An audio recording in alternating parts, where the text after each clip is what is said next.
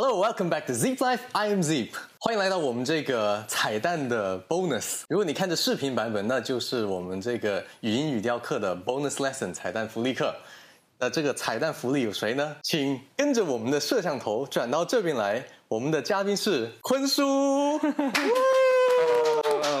All right，如果不认识坤叔的，我们先介绍一下坤叔哈。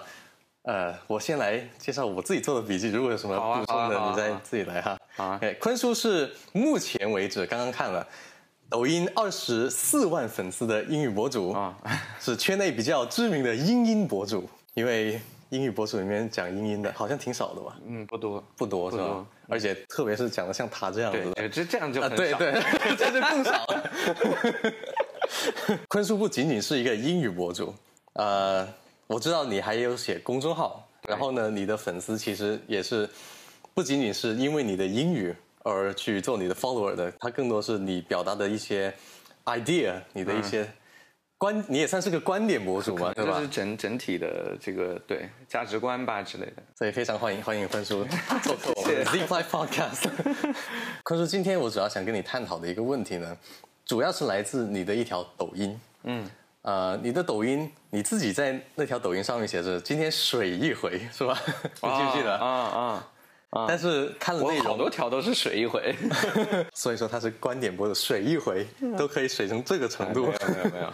那你那条视频主要讲的是，呃，发音重不重要？那时候，然后哦，我在那个地方录的，对吧？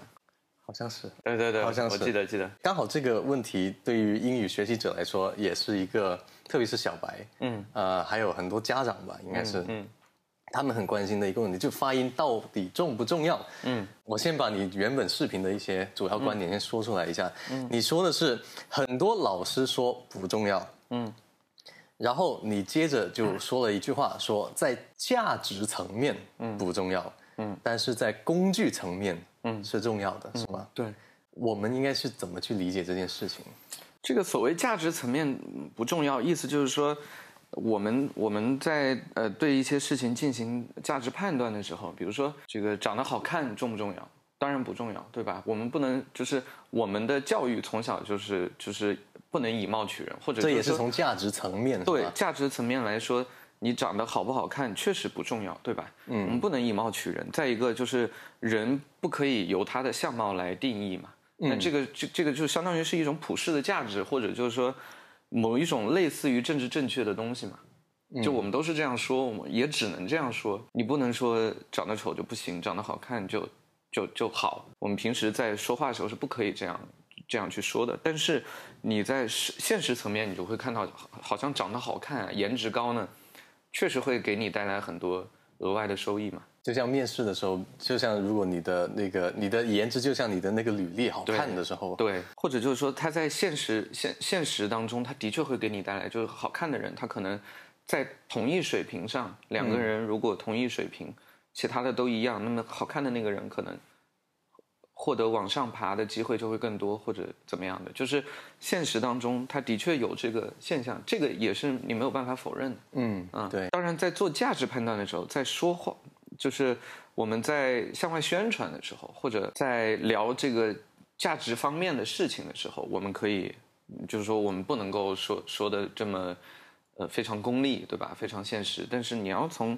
现实角度来说的话，它的确是有用的。那像比如说有一些网上的杠精最喜欢说的一句话，我也最喜欢 复制这句话去调侃你们，就是英语学这么好干什么呢？能沟通就行了。这属属不属于价值层面的这个，是不是也属于那一部分？我不认为这个是价值层面的东西，我认为这个纯杠是这个就是纯纯粹的个人的个人的需求吧。就是就是可能有很多人觉得英语学到学到交流就就足够了，但是他可能没有弄清楚，就是这个东西可能是对你来说啊，你觉得英语能交流就行了，嗯，啊，但不代表就是他就是应该呃到这个层面就行了。就是根据自己的实际情况，你的工作需要对，所以就有有的人可能会拿这句话来杠，但是他可能没明白，就是可能有的人比你对于英语的需求更更大呢，或者英语对于对于其他人的帮助会更大。那说完价值层面，我们讨论一下这个工具层面，因为坤叔包括还有我啊，对吧？我们我们算是口音或者发音都是比较准的，还可以，对吧？我还可以，还可以。谦虚了，你很好，你真的很好。像作为一个发音还可以的博主，OK，你说到，我们先回顾一下你视频上讲的几个点啊，我这里记了一下，嗯，呃，你有几个点，一个说家长报培训班的时候点名要白人外教这种现象，嗯，然后另外一个是，啊，你说你大学时候参加那些英语演讲比赛，嗯，那你前期晋级。你说到的是发音好是占了一定的优势在那里，是吧？能够跟我们分享一下，比如说你在现实生活中，无论是听说的例子，或者你自己亲身经历的例子，嗯发音好给你带来了什么？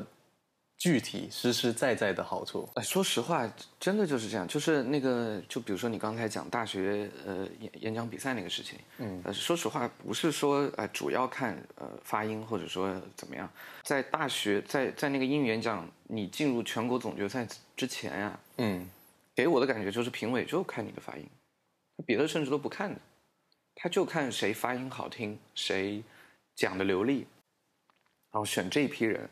然后你到了全国赛之后，再看谁讲的好，就再再去听内容，都是这样。也就是说，也就是说，他们实际上那些评委在选择的时候，首先也看的是一个人的语音面貌，嗯，就是看看一个人的这个外在，啊，包括气质这些也有啊，但是最主要的就是看你的英语的语音面貌的水平。那语音面貌就类似于你英语英语的颜值了，对吧？嗯，所以最终。就是说，嗯，那个，那那那你你这个还还就像我刚才说的这个颜值的例子一样，就是虽然我们都说这个呃好好不好看其实没关系，对吧？但是你很多，呃，你很多很多时候你不管是求职也好，还是一些具体的专业也好，你最终选的都是那些先把那些长得好看的、气质佳的先把它弄出来，都是这样。所以这是一个就是英语演讲比赛，嗯，就确实就国内的现状现实就是这样。那包括我自己在求职的过程当中，我大学毕业之后，呃，基本上面试都没有被拒过。嗯，我大学毕业头两年还是在找工作，并没有做什么自媒体什么的。我也是到处找工作，找这个跟英语相关、英语相关的教育机构啊之类的。只要只要跟面试官一聊天，一说英语，就就可以让我过的，都是这样。所以，其实我那个时候能说我言之有物吗？也没有很言之有物，就主要就是主要就是看着我的整体的语音面貌和发音水平，然后包括之前在大学期间我参加的校内的一系列的活动，只要跟英语相关的就没有不看发音的。嗯。发音不好听，干什么都不行。包括，我记得我以前学校里面还举办过什么莎士比亚戏剧大赛呀，嗯嗯，还有课本剧大赛呀那种，基本上就全都是这样。如果你发音只要好听，啊呃口语呢听起来比较流畅，你就基本上可以进入，无论是任何形式的，都可以进入最后那一轮最后那个环节。我自己在长大的过程中，我也有一个感受吧，就是。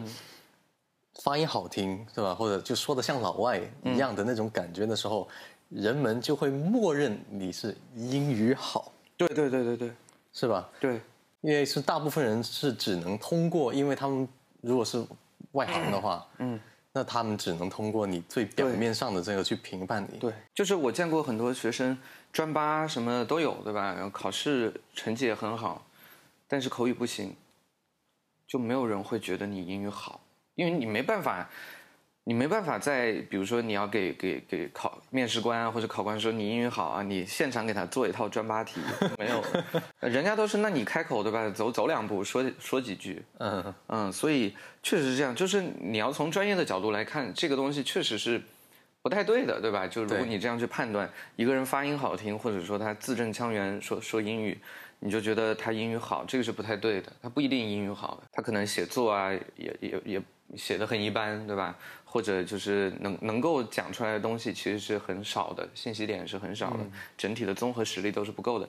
但是只要你是讲起来听起来像老外啊，或者听起来只要不像中国人，嗯 人或者就就有那个欧美口音，对吧？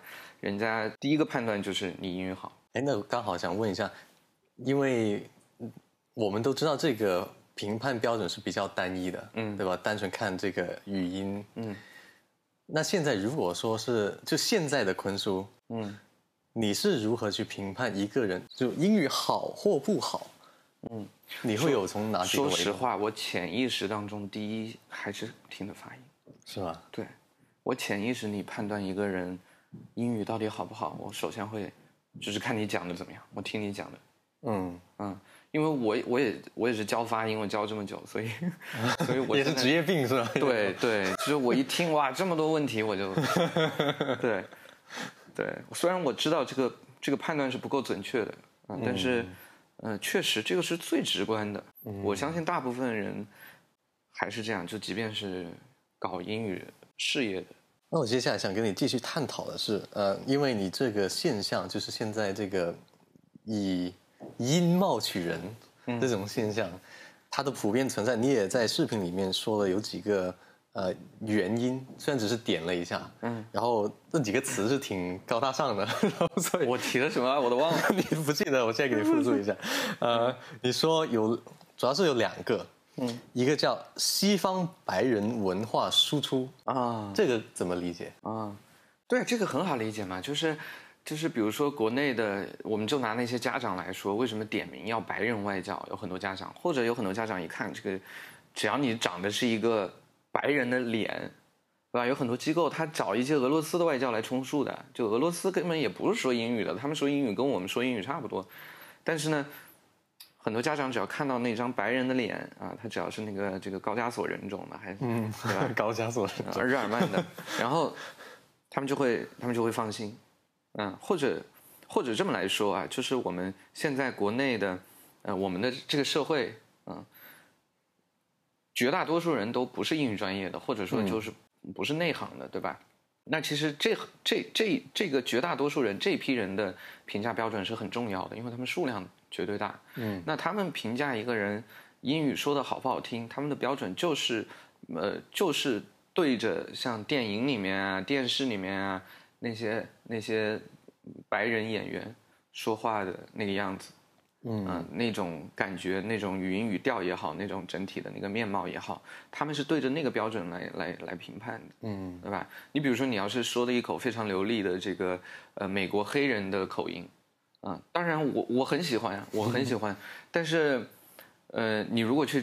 找工作去教育机构里面当老师，对人，人家肯定要想一想，要考虑考虑。这就说明这整体，就我们会如何形成这样的一个认识？就是因为全世界说英语的人这么多，对吧？嗯，这么多国家也都是把英语作为官方语言的。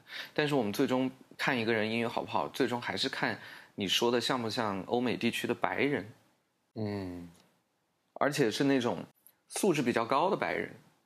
嗯，就是在因为能够拍电影的，都是都是素质比较高的，是经过反正那个腔调都是经过训练的。对对，那最终就是呃，我们我们去评判你英语好不好，最终是以那个潜意识里面是以那个为标准，那这不就是一个文化输出的结果吗？嗯嗯，如果美国的一开始的那种呃，一开始向我们输出的文化都是以这个美国的黑人文化或者嘻哈文化为主导的。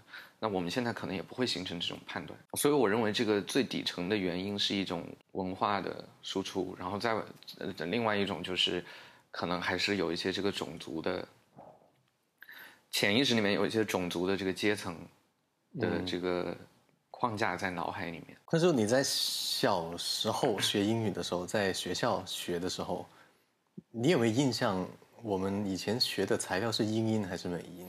我我真。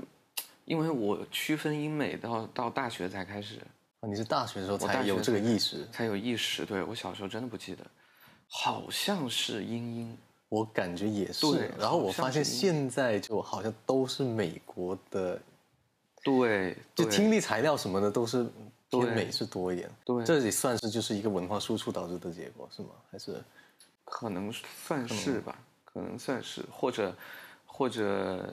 可能我们小的小的时候，那个时候可能国我们和国外的交那个交流不是特别多，然后我们很多教材呢，可能这个我们的我们在选择在做这个教材的时候，就选择拿这个毕毕竟叫英语嘛，就拿英国的来，嗯嗯，那可能是在这些年里面，这最近的一二十年里面，可能和美国那边的教育交流比较多，嗯嗯，所以慢慢的，因为很多教材都是由美国外籍的专家来一起合编嘛之类的，嗯，哎，可能可能是受这个影响。那这其实是有一定的历史因素在这了。我觉得可能有，可能有。再一个，美国确实说美赢的多啊，对吧？美国 美国文化输出很厉害的，是对。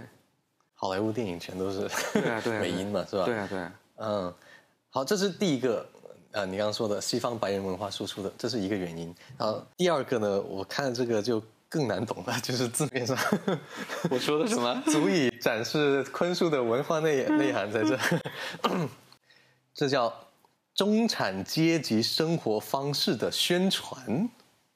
哦哦，What is this？我是这么说的。对啊，呃，这个其实也是从我刚才举的例子里面来的，就是就是，就首先什么是中产阶级嘛？中产阶级就是像我们这种，在在这种不是我们这种啊，我还不是我还不是中产，因为小康吗？对，类似于小康，比小康要再可能再高一点啊，就是在这种一线城市，然后呢，呃，有自己的一套房间公寓，有自己的小孩子，小孩子要上学，啊，然后有一个。呃，这个漂亮的妻子或者一个事业还不错的老公，对吧？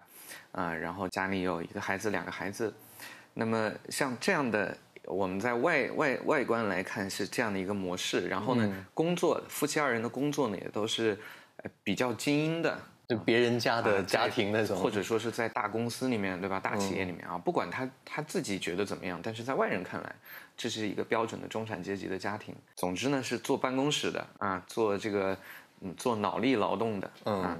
那么这样的一个形象，我们是我们是怎么样就是固化下来，就是觉得这样的生活是一种中产的生活，其实也是来自于很多文化的，尤其是从。西方过来的文化的输出，我们看到的电影当中，都是都是这个样子。我们看到的这个，不管是电影还是电视剧当中，这种现代的家庭的模式，对吧？嗯，一个很好的一个家庭。那么中产这种中产家庭就会面临一种焦虑吧？嗯，就是就是他他会害怕自己的这个生活，呃，因为因为中产是一个很脆弱的阶层。上有老下有小，对这种感觉，对你很容易往下掉，嗯，你很容易往下掉，然后想上往上爬呢，你也爬不上去，就是你想成为你再往上爬，就是要进入资本家的行列，就是就这个通道在呃，即便是在现在中国也越来越紧了啊，你基本上很难爬上去。所以中产呢，一方面他有自己的焦虑，另外一方面呢，呃，所有的这个呃，所有我们的所有的媒体也好，所有的不管是电视、电影还是其他的。通过各种手段的媒体，我们其实都是在宣传一种中产的生活方式，也就是说白，就有点像我们现在说小康的生小康家庭的生活方式。这种生活方式虽然你真的成为了中产阶级之后，你会非常焦虑，但是，但是对于对于整个社会来说，中产的数量越大，这个社会可能它的消费力就越强，嗯嗯，它的生产力就越强，所以我们。就不断的在宣传这种中产的生活方式，然后其中他要满足的一个算是 KPI，就是要有一个，就是嗯，我家孩子国际化的人才，对，国际是个外教培养，对，就是这样子。对，然后他们之所以这样选择，就是也是因为出于自己的焦虑，就他们他们会很害怕，就中产是非常害怕自己的阶层往下掉的，所以就非常非常重视教育，中产阶层。是最重视教育的一个群体，他们往往都会让自己的孩子去接受，比如说国际学校，嗯，对吧？现在越来越多的人去国际学校、双语幼儿园，啊，双语小学，就为什么为什么要选择这条路？好像大家就不约而同的走这条路，让自己孩子就就就去培养那种所谓的国际化、呃，国际那个那个那个精精英，嗯嗯，感觉看起来像一个精英，呃。精英教育的这样的一个小孩子，其实我觉得，就一方面是，嗯，整个社会对于中产阶层的生活方式的宣传；，另外一方面是中产阶层自己的焦虑。嗯，对。那像，因为特别是当我小时候的时候，我我的长辈也会说：“哦，你看那个外教，你看同样教英语，他只要长个外国人脸，他的那个工资就翻好几倍。”对对对。然后呢，第一个呃，我两个问题吧，就。第一个就是现在已经过去这么些年了，你自己感觉这种现象是被强化还是有弱化了呢？就是我觉得中中国人教英语，他的地位上升了吗？我觉得有，还是有上升的。就但主要看，主要还是看圈子吧。我觉得，嗯嗯，对于幼儿园小朋友来说，我感觉，我感觉好像老外的地位反而在上升。对，对，就是最终家长家长就是对于小朋友来说，他肯定还是希望有一个，对吧？你是是土生土长的这个外国人来教。那如果是因为你我都作为中国教师，嗯，对吧？你觉得我们的优势在哪？我觉得我们的优势在于，就是我们中文说的也好啊，而且我们懂教学呀。怎么理解懂教学这个角度？就是你，比如说，就比如说，随便找一个大街上的中国人，你你你你让他去美国去教汉语，他他虽然说得了汉语，但是他不一定教得了，就是他不懂怎么样去让不会汉语的人学会汉语。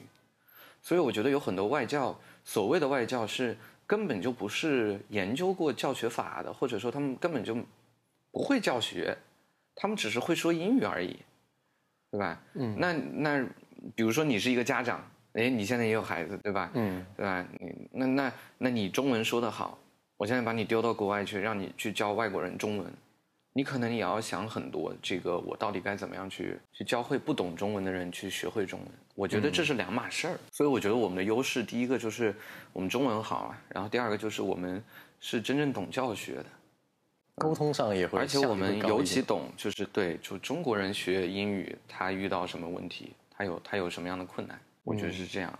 那很多外教其实水平是非常非常良莠不齐的，就是就有的外教啊，我不排除有的外教他是很优秀的，他甚至于是教育专业出来的，但是我见到的绝大部分外教基本上来中国就是混混饭吃，他就是靠他一张皮肤。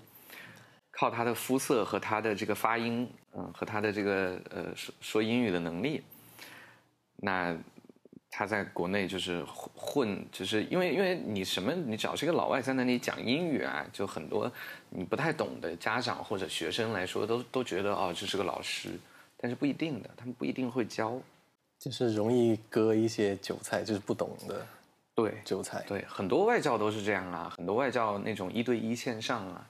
带一个小朋友，我我有我有看过，真的就是你一个小时下来就在那里，就在那里教他几个单词，啊，然后跟他一起玩，嗯，就是真的教不了什么东西的，就带你的这是什么？这是茄子，这是什么？这是嗯，对，就带小朋友这样搞。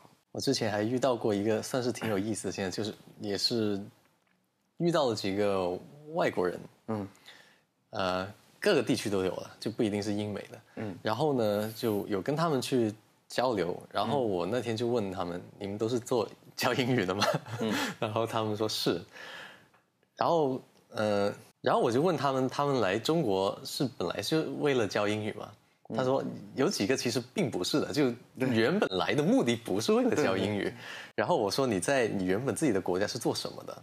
嗯，做外科医生的。嗯，做法律相关的。对对。为什么？哇，这都算好的啊！这是算好的。对，有一些是就不那些，有一些大家心里明白的。还有对，嗯，然后呢，嗯，然后我就问他们，那为什么现在就教英语？他们就很简单说，The is better。俄罗斯人，类似，类似这种口音。哦，可以，可以，可以。对，当然我不是说歧视这个水管工啊，我是觉得就是，呃，因为很多外国人，因为在国外你你不是说非得上大学对吧？我们国内好像觉得说不上上不了大学呢，后面就是非常未来就没有什么可期待了。我们国内可能有这种焦虑，嗯，但是国外的话，你会看到很多人他都主动的选择不不继续上大学，他可能就读一个读完高中。然后就去工作，或者说是社区社区的大学或者怎么样，或者是或者是由于他自己家庭的这个经济因素，他不去上大学，然后他就去去去做做工作去了。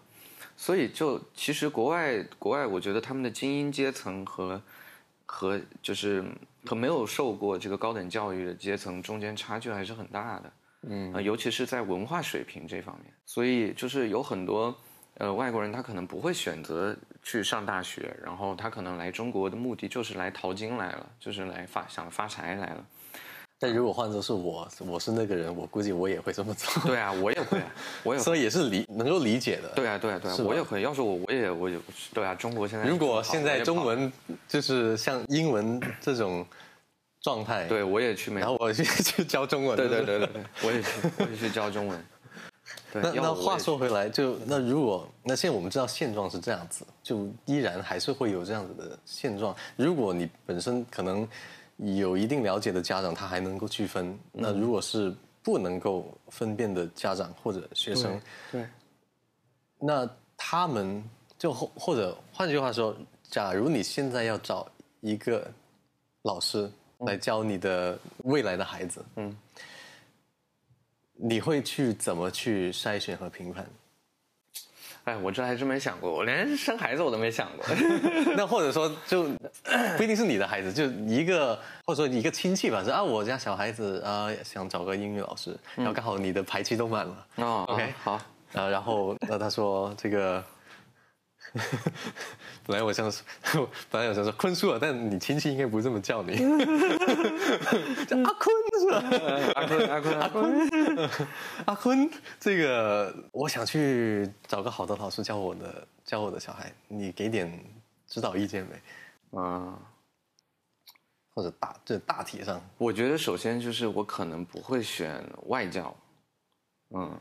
嗯，如果是如果是外教的话，除非是那种真的就是连中文都特别说的特别好的那种外教，那我觉得那种外教是很难找得到了。那我觉得就是就是真的能够很懂中国人的外教，我觉得我这个可能首先不会选外教，那那我可能会找一个中国的老师，嗯，但这个中国老师那。当然，首先我觉得他的发音必须要地道，必须要地道。就是就我刚才说的这个工具层面的东西嘛，就是现实层面来说，你就是得发发音发成白人那样，对吧？嗯，就是精英阶层的白人那个样子啊，那这个社会才能认可你，觉得你英语好，因为英语特别好。那我可能会首先，确实还是要从他的整体的语音面貌开始判断这个老师，然后。其次，如果家长不能判断呢？如果家长不能判断，嗯，那不是说不是说我帮这个家长找吗？信你的口碑嘛，是吧？对对对，就如果说家长不能判断，就真的是不太。或者换换个问法，应该说，除了语音面貌之后的第二重要因素是什么？对，那就是就是看你能不能，你会不会，你懂不懂教小孩子？我觉得教小孩子是一个完全不一样的方式。你像我是教大学生，我就就就每节课我就直接讲知识点就完事儿了，对吧？然后该练的练，该讲的讲。但是小孩子不一样，小孩子他可能更多的需要有一种点燃他的一些兴趣也好，嗯，然后以及以及陪伴的这种情绪价值，我觉得都是需要的。所以我觉得，嗯，其实也不是说排第二，我觉得这个是跟他发音或者说口语好是排。并列第一的就是你，你要懂小孩子，你要懂得怎么去教育小孩子，以及你有足够多的经验。哎，那刚好就是小孩子跟比如说成年人，嗯，我现在是 assume that assume 他们肯定就是在寻找老师的时候，他们要找的点是不一样。对，我也觉我觉得不是不一样。嗯，那你根据你目前所了解，小孩跟成年人他学习上，他们。区别在哪？他们应该更侧重的方向在哪？我觉得小孩子在就是学英语这一块，小孩子其实他更多的是就真真的就是模仿，他会他会就是就是做这种 impression，对吧？就是因为我觉得小孩子他有一种那镜像镜像的那种神经元，他比较发达，就是。带着他的那个老师怎么说话、做什么，小孩子就很容易就跟着跟着他模仿他、学他。所以对于小孩子来说，其实更重要的是，嗯，并不是说给你讲一些知识，或者给你讲一些这个，甚至于题目这些东西都不是的。对小孩子来说，可能更多的就是我带着你，让你跟着我，嗯，去模仿我，就像就像刚刚出生那种小鸭子会跟着自己妈妈走一样。我觉得是这样。那对大人来说就不一样，对于大人来说他是愿意去动脑子去思考的。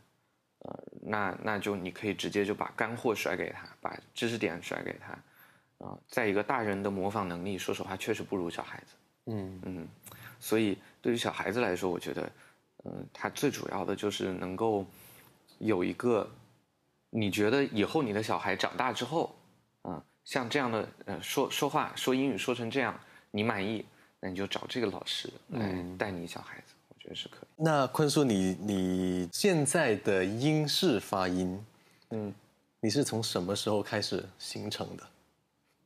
这个就是你一开始不是问我这个，我们小的时候是教材是英音还是美音嘛？我觉得，对你你是说你是大学才开始有意识？对，但是所以你练习是从大学才刻意去练嘛？但是对，就是我我回想起来的话，我大学之前啊，就参加那些比赛之前，我有一些英美混。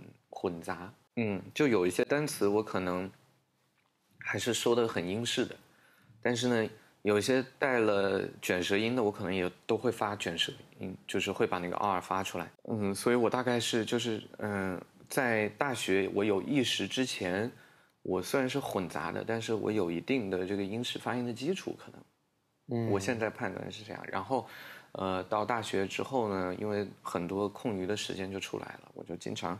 因为也参加了很多比赛啊、活动这些，就经常跟英语，呃，有有关系嘛。我就经常会说到英语，说英语，用英语，嗯，然后确实是大三、大四的时候，大概刻意的练了一下，然后就造就了现在这种也没有，但是刻意练，也就是就是大概模仿了一下。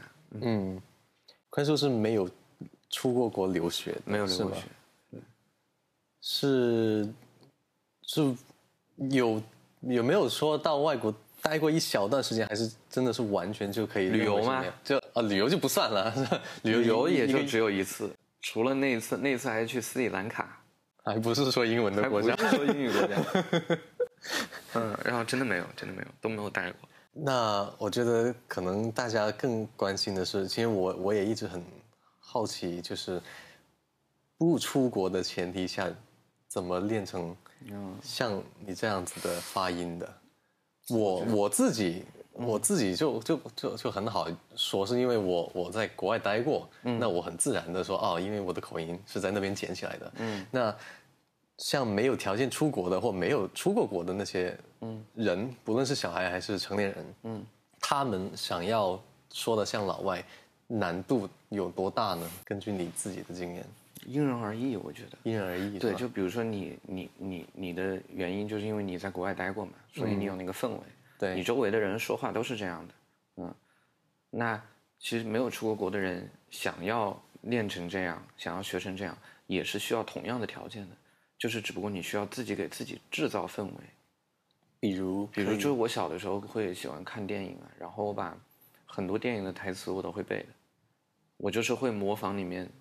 每一句台词，来一句那个什么浴血黑帮那个。浴血黑帮不是，小的时候小的时候我特别喜欢《指环王》什么的，就那些电影，啊，然后我确实，呃，看了很多那个欧美的，就是完全是凭自己兴趣，就因为我喜欢那个东西，然后我就去看，看了之后我就真的就是很，就那个时候正好也在学英语啊，对英语还是比较有兴趣的，所以我就真的很想就是。我自己可以像他们那样说话嘛？所以你的兴趣是一个很大的驱动力。兴趣真的是最大的驱动力，没有兴趣真的是没办法的。没有兴趣，你是不可能说。你比如说，我小的时候，我把新概念的，是当然是我爸妈逼我的了。我把新概念前三册的每篇文章都背了，然后，嗯，这个电影我看了很多，然后很多我喜欢的台词啊，我喜欢的桥段，我都可以把。就是像像那个电影原来的那个样子去把它演出来，那我为了把它演出来，我就可能我需要让我自己说的那个声音跟里面那个演员说的声音一样，嗯，所以我小时候做了很多这种事情，但我当时在做这些事情的时候，完全就是喜欢，并不是觉得我在学英语，或者说我在完成什么任务，我觉得就正是因为这样，我才能够很长期的去做这件事情。然后以及后来没有那么多时间了，就上初中、高中了之后，我经常就是自己跟自己说英语的，自己跟自己对，就自言自语，就自己跟自己对话。我觉得，如果但凡是因为其实也有很多这样，就是没有出过国，但是英语说的还蛮好的。嗯嗯，有很多这样的人，然后我我也认识很多。我们唯一的共同点就是我们所有人童年时期共同点就是我们都会自言自语，都会自言自语。都会自言自语。对，就自己跟自己说英语，因为没那个氛围嘛。但是呢，又喜欢这个语言，又想说它。就我们当时就是纯粹的，就是想说英语，就这个欲望。你比如说你自己跟自己说的时候会说些什么东西？啊，那真的忘了。就有的时候我可能会自己跟自己假装，假装我是个记者在采访我自己，或者啊，或者我是一个什么我的好朋友啊之类的。就是你现在还会自言自语吗？现在还是会，还是会？还是会，但是不不多了，不多了。因为我女朋友之前老说我，我刚认识她的时候，就你总是在那角落里嘀咕嘀咕。对对对对对，我刚认识她的时候，有时候我跟她一起出去出门散步，然后我如果走神了，我就自己跟自己开始说英语，就奇奇怪怪的，就是把她吓到。后来 以为有个 invisible friend 是吧？对啊对啊，后来后来就没有隐形的朋友就现在就很少了，所以我现在都觉得自己有点退步了。对，真的，我以前真的就是一直都是自己跟自己说英语。或者呃想起有一个，就是或者是你呃，我我最常最常用的办法就是假装自己在演讲，假装自己在就想象自己在演讲，然后再跟一群人说一个故事啊，或者说什么事情，然后我就会这样自言自语就开始讲了。哦对，OK，对，自言自语这个让我想起了我之前看的有个师弟，他是跳那种跳舞跳跳哪种叫叫 popping 是吧？反正那个啊有身体就总总是抽搐、动来动去那种。popping，然后呢，所以跟他吃饭的时候，他就在在等，他就跟一边说话的，他就在抽搐，异曲同工之妙。哎，对对对对对，就是。